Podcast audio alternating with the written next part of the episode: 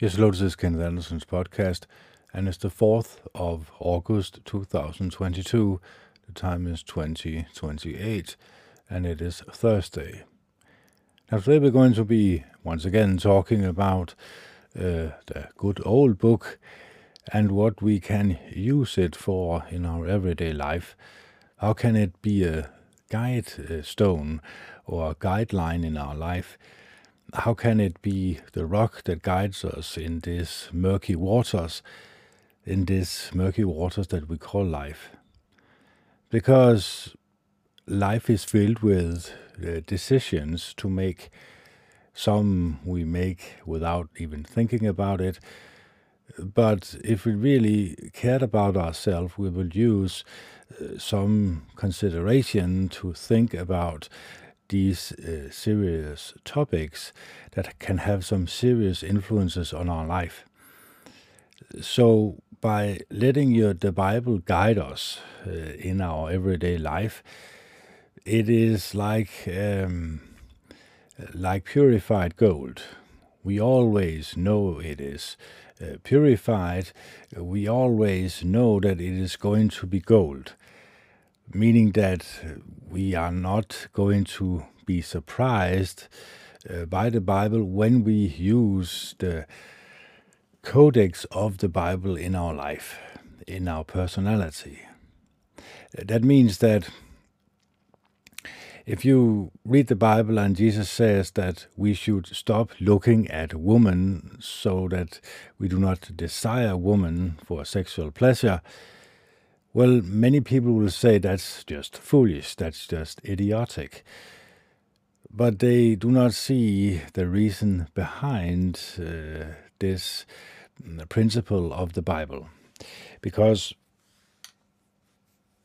the Bible, for many, many thousands of years, it's 66 book that has been written for a period of 3,500 years.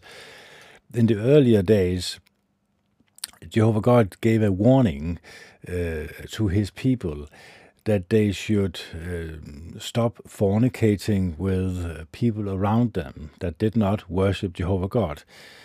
In particularly the women, because the women were promiscuous, they wanted to have sex, they wanted this sexual desire to uh, take place, but they also wanted it to become a worshipping of their deities so that the sexual demons uh, could be pleased. We remember that there were some angels who made themselves manifest in the flesh and had sex with uh, women on earth. And the offspring was Nephilim, these extremely powerful, evil human beings that are rummaging through the earth. So we know from experience from the Bible, it warns us against this uh, trend in society, this um, sexual deviations that occurs around the world. Why? Well, because people have the same source of information they are getting it from the same source, and it's not Jehovah God, the Almighty One. The Bible clearly states the evil is in, or sorry, the entire planet in, is in the evil's power, meaning that the television, that from the Bible perspective is uh, the image of the beast from the Revelation, it means that any person who worships this deity, this uh, picture, uh, takes on the belief system of this uh, deity or this demon, you could also call it. and in that process, that person actually becomes an evil person in the eyes of Jehovah God. And this is not a good uh, thing to be because then you are placing yourself in the opposite direction that Jesus Jehovah God wants us to to have uh, as a personality. That's why when Jesus says that we should stop looking at women, it is a um, warning uh, sign because we do not really see the consequences of doing just that. We only see uh, it would be nice to have sex, and that's it. We do not see the human connection that you are making with another human being that you have sex with. And of course, Jehovah God's Holy Spirit uh, cannot allow mm, people who do not worship Jehovah God to enter into the realm of the Holy Spirit. So that is why people are getting shunned uh, when they try to worship Jehovah God, the Almighty One, and still wants to have sex with a lot of women because they think in their mind that it is good in the eyes of the Creator, or they even do not think that there is a Creator, and ignore the fact that these serious consequences that this can have is not going to infect them in their life. They do not even think that they are going to have consequences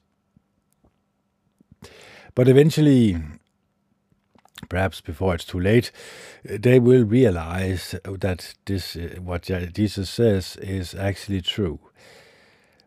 That the entire world is in the evil's power, and he has, up until history, we can read it in the Bible, used these foreign women to lure God's people away from the worshipping of uh, Jehovah God.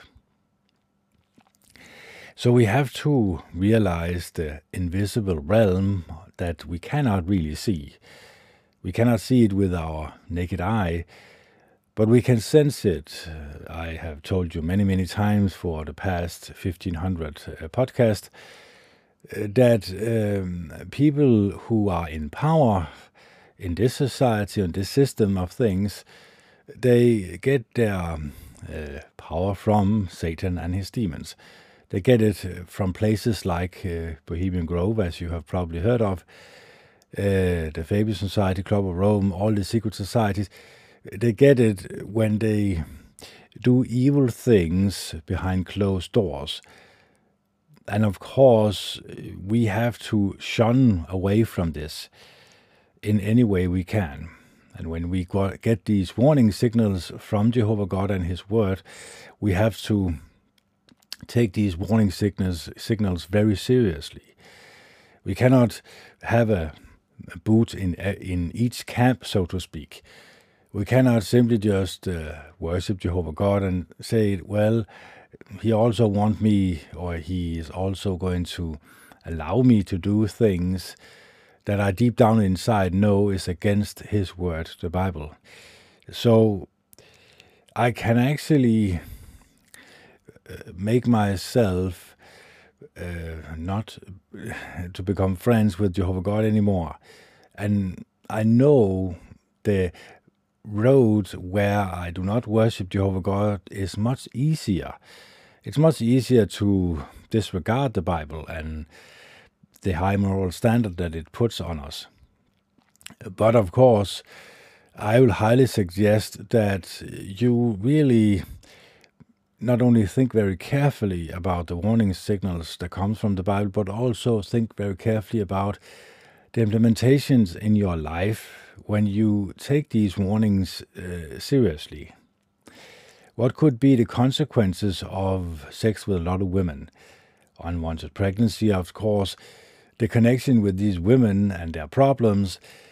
The, the problem becomes that now you have made a, connection, an emotional connection with all these women that you have slept with. And this can become a problem. The warnings is in the Bible also that when people who worship Jehovah God uh, took on a lot of women that did not worship Jehovah God, they got into a hell of a lot of problems. So the warning signals is there. The warning sign is there if we take it seriously or not is up to ourselves, of course. So that is why I will highly suggest that when you read the Bible, you ask yourself, am my or am I morally high enough to withstand the pressures of this world? Am I ready for what the world has to offer me? and what I should say no to. Because we can, in fact, all human beings be tempted. Adam and Eve were tempted, so it begs to differ that we also, as humans, it's in our nature to be tempted, and many, many incidences up into history, we fell short, so to speak, because we did not really care. Uh, we did not care. To, we cared not enough about Jehovah God and His high moral standard. So the question is today how can we take His moral standard seriously? Well, of course, because it's uh, going to benefit us greatly as humans in this life and in the next one. Because we all die eventually, but we're also going to receive a resurrection eventually. And this resurrection, hmm, well, of course, I could explain to you how the resurrection is going to happen, but I do not have the faintest clue about it.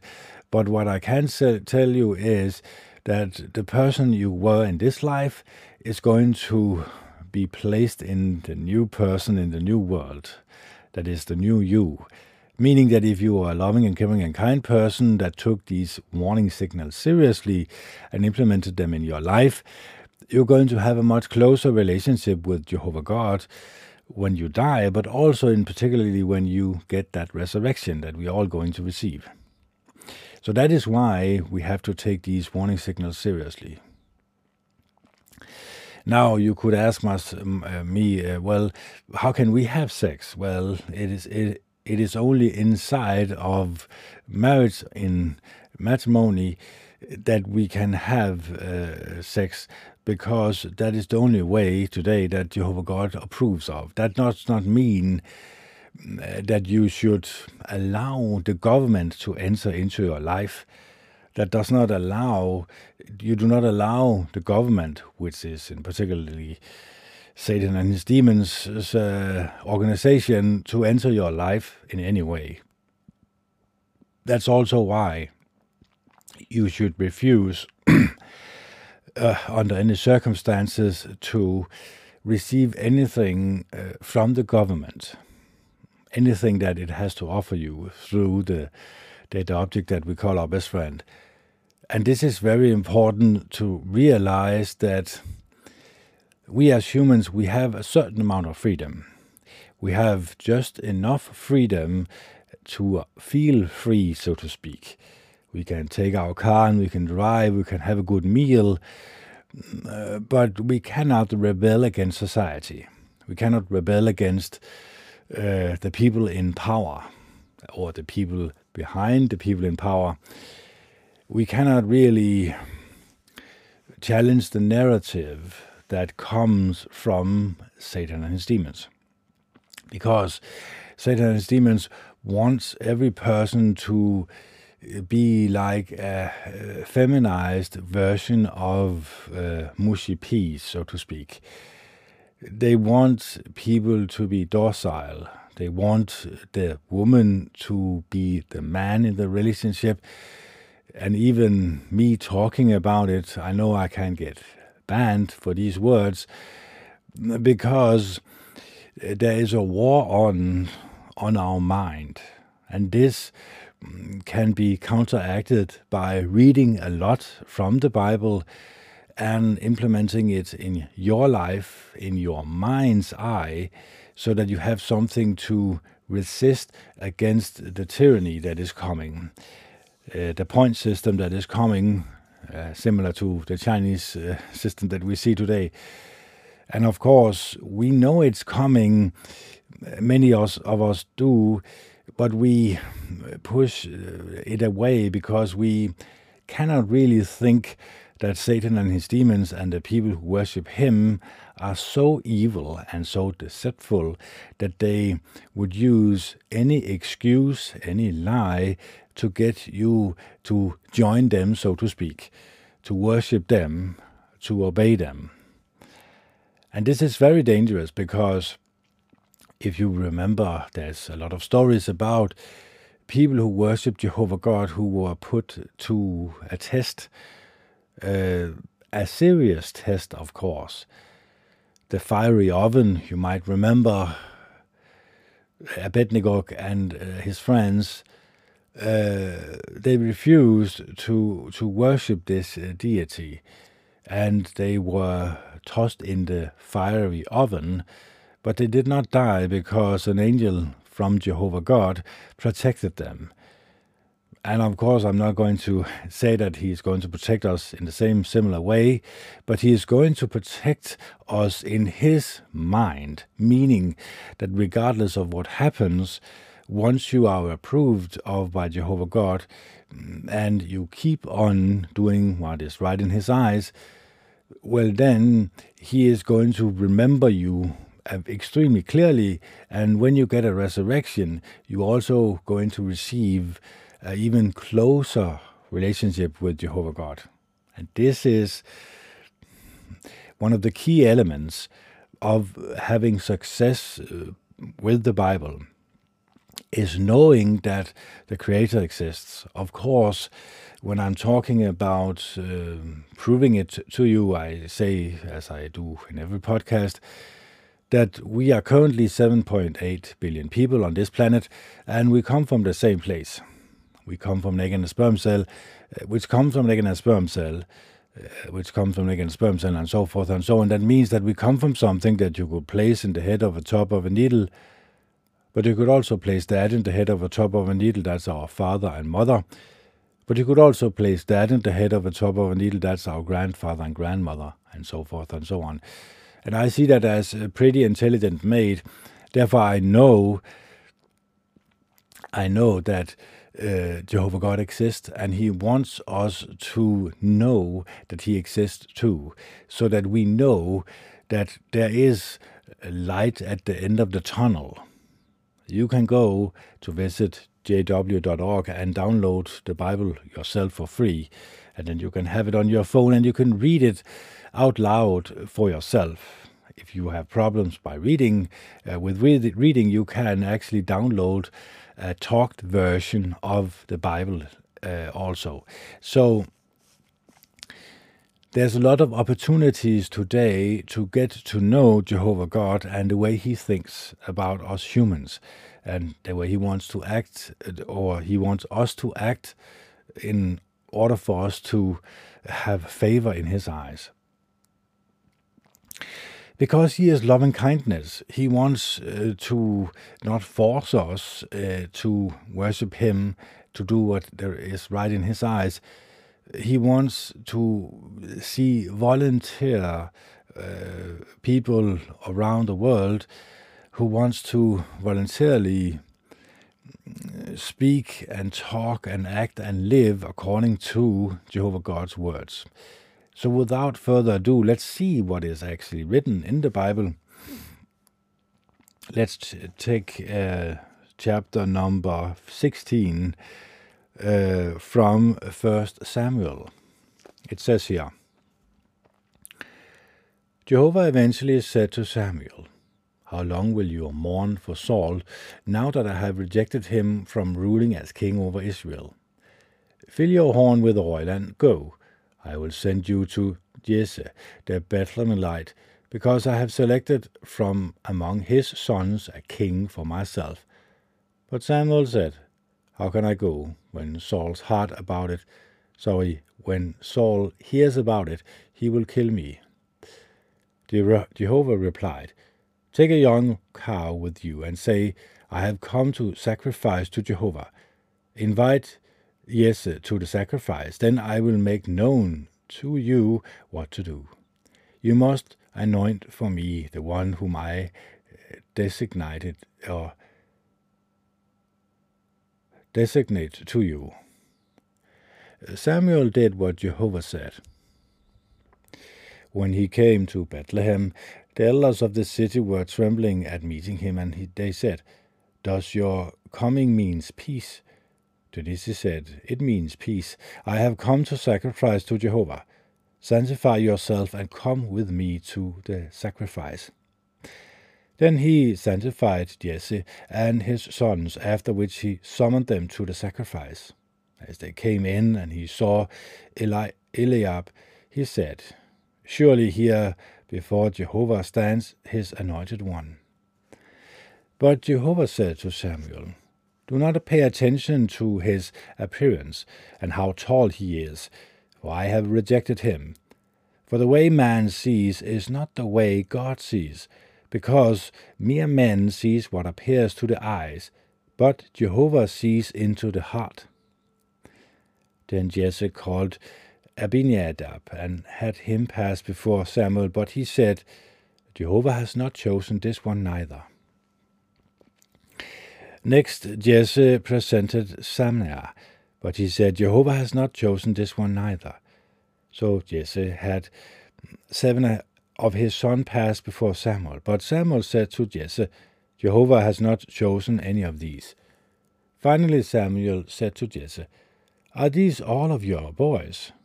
To this he said, The youngest has been left out until now. He is pasturing the sheep. Then Samuel said to Jesse, Send for him, because he will not sit down for the meal until he comes here. So he sent for him and brought him in. Now he was ruddy, with beautiful eyes and handsome in appearance. Then Jehovah said, Get up, anoint him, for this is the one. So Samuel took the horn of oil and anointed him in the presence of his brothers. And the Spirit of Jehovah began to empower David from that day forward. Samuel later rose and went his way to Ramah. Now the spirit of Jehovah had departed from Saul, and a bad spirit from Jehovah terrorized him. The servant of Saul said to him, You see that a bad spirit from God is terrorizing you. Let our Lord please command your servants before you to look for a man who is skilled at playing the harp. Whenever a bad spirit from God comes upon you, he will play it, and you will feel better. So Saul said to his servant, Find me, please, a man who plays well, and bring him to me. One of the attendants said, Look, I have seen how a son of Jesse, the Bethlehemite, plays skilfully, and he is a courageous, mighty warrior. He can speak well, and he is handsome, and Jehovah is with him. Saul then sent messengers to Jesse and said, Send to me your son David, uh, who is with the flock. So Jesse loaded a donkey with bread and skin bottle of wine and a young goat, and sent them to Saul with his son David. Thus David came to Saul and began serving him. Saul grew to love him very much, and he became his armor bearer. Saul sent a message to Jesse, Please let David remain in my service, for he has found favor in my eyes. Whenever a bad spirit from God came upon Saul, David took the harp and played it, and Saul found relief and felt better, and the bad spirit would depart from him. So there was a lot of information here to digest because uh, simply just reading it is not enough. You have to live it in your mind's eye.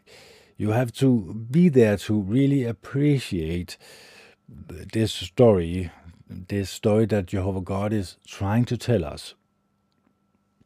Saul had done something that was bad in the, in the eyes of Jehovah God, so he had lost uh, his appointment or his uh, place uh, in the eyes of Jehovah God. He was no longer uh, the king or his presence. Um, Jehovah God has someone who he anoints uh, and Saul was one of them. But you hear here that uh, Jehovah God sent a bad spirit to him instead, and instead he anointed uh, the least favorable in the eyes of other men, mainly David, who was the youngest, who was also a pretty young man, but he was not as strong, as tall, and, and brushed as the, the rest of them but it clearly states here that um, Jehovah God, it says here, let's see if we can find it. Um,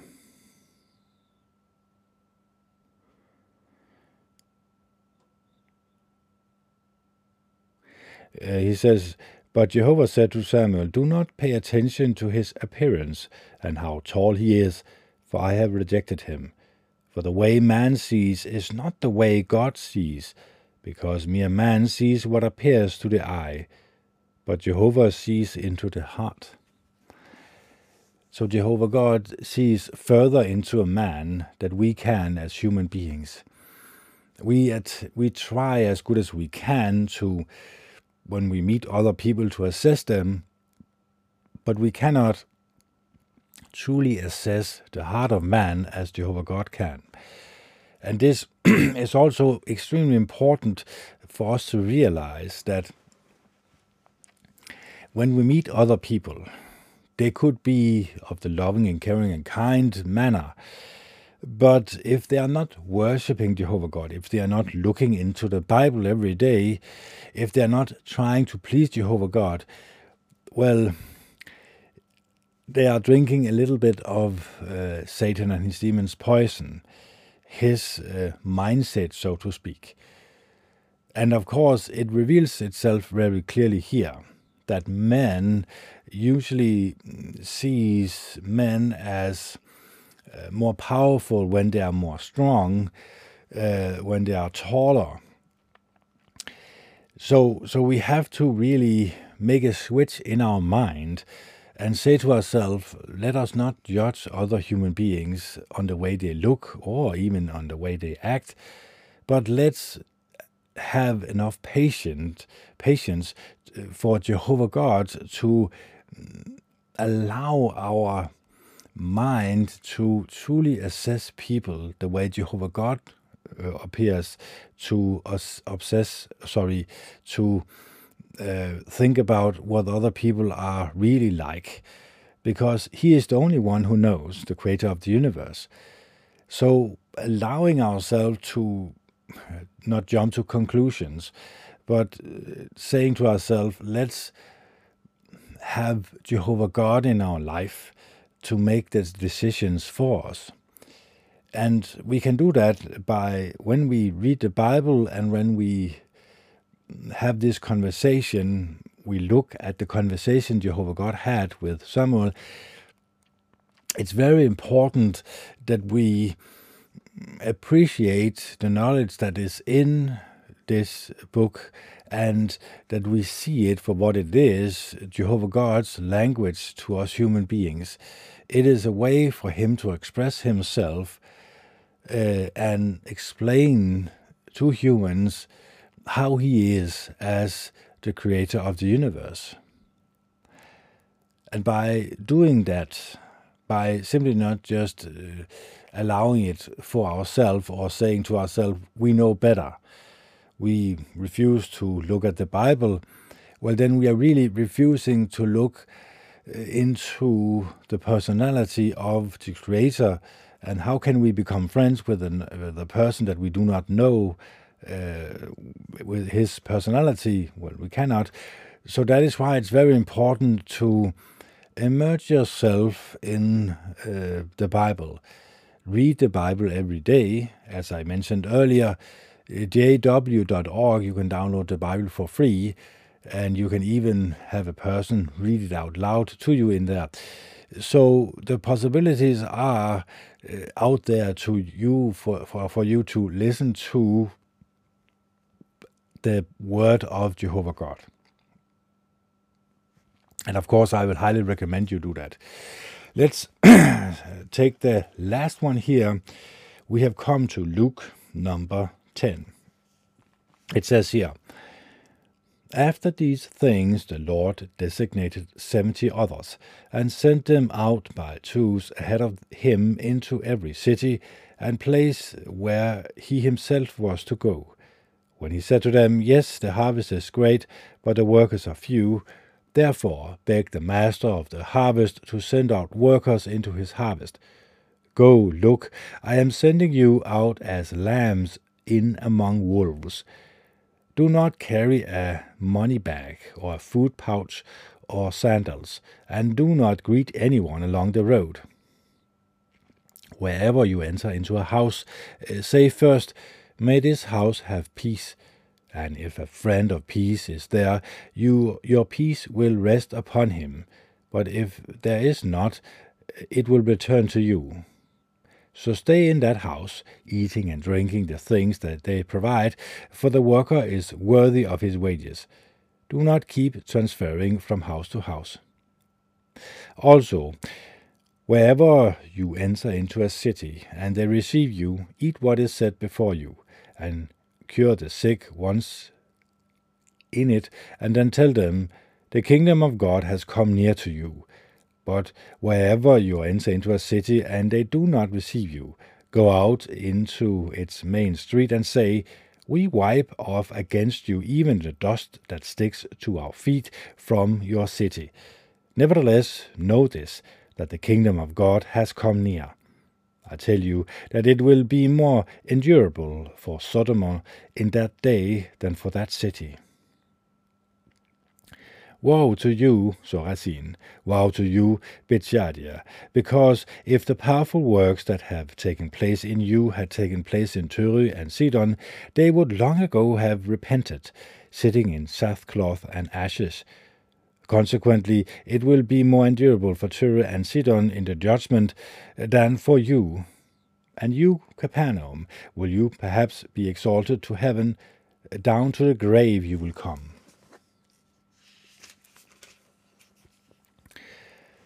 Whoever listens to you listens to me, and whoever disregards you disregards me also. Moreover, whoever disregards me disregards also him who sent me. Then the seventy returned with joy, saying, Lord, even the demons are made subject to us by the use of your name. At that he said to them, I see Satan already fallen like lightning from heaven. Look, I have given you the authority to trans to trample underfoot serpents and scorpions, and over all the powers of the enemies, and nothing at all will harm you. Nevertheless, do not rejoice because the Spirit are made subject to you, but rejoice because your names have been written in the heavens. In that very hour he became overjoyed in the Holy Spirit and said, I publicly praise you, Father, Lord of heavens and earth, because you have carefully hidden these things from wise and intellectual ones, and have revealed them to young children. Yes, O Father, because this is the way you approved. All thing have, eh, things have been handed over to me by my Father, and no one knows who the Son is except the Father, and no one knows who the Father is except the Son, and anyone to whom the Son is willing to reveal him. With that, he turned to the disciples and told them privately, Happy are the eyes that see the things you are seeing. For I say to you, many prophets and kings desired to see the things you are observing, but did not see them, and to hear the things you are hearing, but did not hear them. Now look, a man versed in the law stood up to test him, and said, Uh, teacher, what do I need to do to inherit everlasting life? He said to him, What is written in the law? How do you read? In answer, he said, You must love Jehovah your God with your whole heart, and with your whole soul, and with your whole strength, and with your whole mind, and your neighbors as yourself. He said to him, You answered correctly. Keep doing this, and you will get life. But wanting to prove himself righteous, the man said to Jesus, Who really is my neighbor? In reply, Jesus said, A man was going down from Jerusalem to Jericho, and fell victim to robbers, who stripped him, beat him, and went off, leaving him half dead. Now, by coincidence, a priest was going down on that road, but when he saw him, he passed by on the opposite side. Likewise, a Levite when he came to the place and saw him, passed by on the opposite side. But a certain Samaritan traveling the road came upon him, and seeing him, he was moved with pity. So he approached him and bandaged his wounds, pouring oil and wine on them. Then he mounted him on his own animal, and brought him to an inn, and took care of him. The next day he took out two denarius, gave them to the innkeeper, and said, take care of him. And whatever you spend besides this, I will repay you when I return. Who's, who of these three seems to you to have made himself neighbor to the man who fell victim to the robbers? He said, The one who acted mercifully towards him.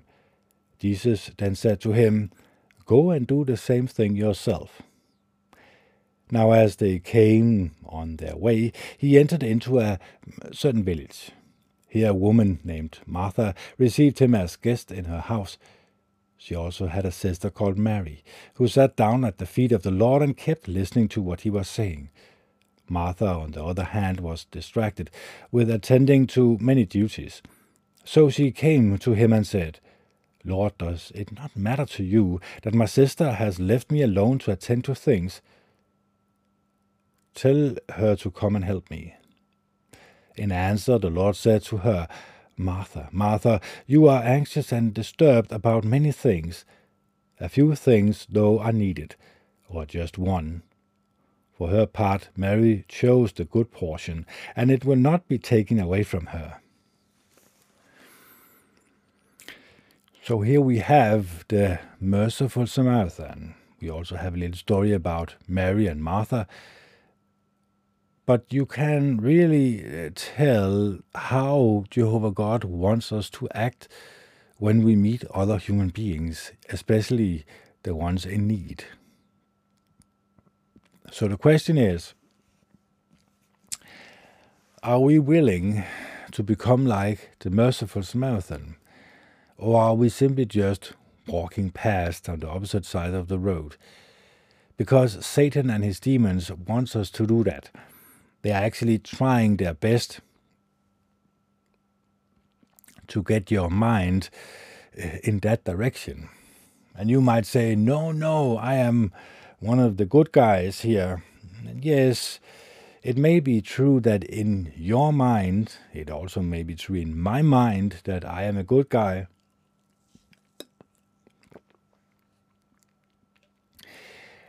But the question is, what about my actions? actions speaks speaks louder than words. So of course you might think it, you might believe it, but if you do not act upon it, well then you might as well, might as well not trying even to attend it uh, or trying to obtain this. But it's very important that we realize that this is the mindset of Jehovah God. If we want to become close to our neighbors, we need to show this love and compassion and kindness that the merciful Samaritan showed the human being that was in need for his help. So the question is when we see people who need our help, are we willing to help? And I'm not talking about charities here because that is that is uh, basically Satan and his demon trying to um, point at your bad conscience or uh, trying to point at this uh, story so that they can benefit from you, that they can receive your money, so that you have a good conscience, that you think, well, I'm just like the merciful Samaritan, but you are really not. It is a charade, charade, so to speak, it is an oxymoron. It's uh, Fata Morgana. It's it's make believe, so to speak, that we are making to believe that we are doing what we are supposed to do, like the merciful Samaritan, but really we are doing the will of Satan and his demons because they are trying to trick us into uh, doing a lesser version of the Bible, a, a devious version of the merciful Samaritan.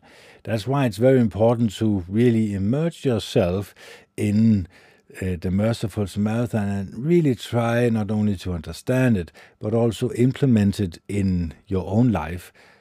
That is what I'm trying to do, so that my mind is always constantly thinking the way Jehovah God wants me to think and wants me to act.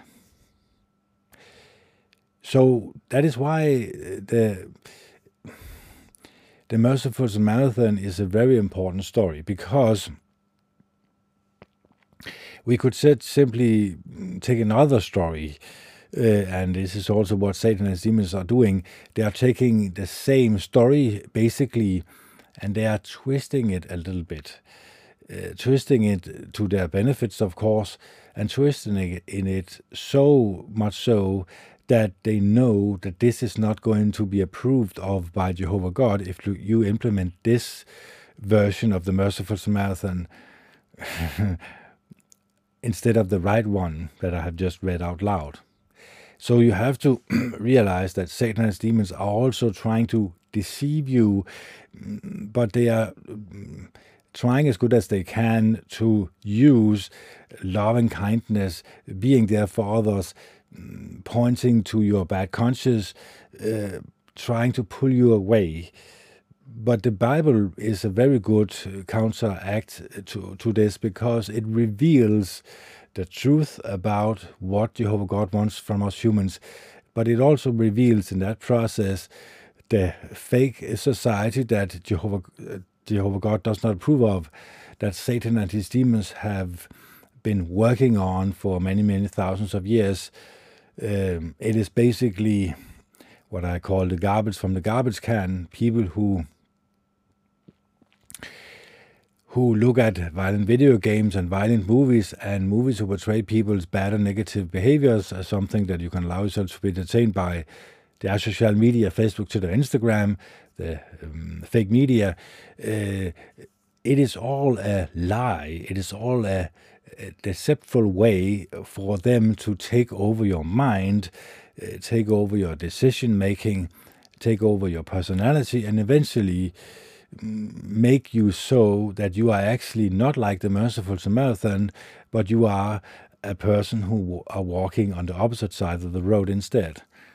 So your mind is altered it could also be that you are uh, basically handing that person some money, but you can see that that is clearly not enough for that person to uh, basically get a different life, a better life. Like the Merciful Samaritan, he went out of his way to try as good as he, as he could uh, to make that person better again.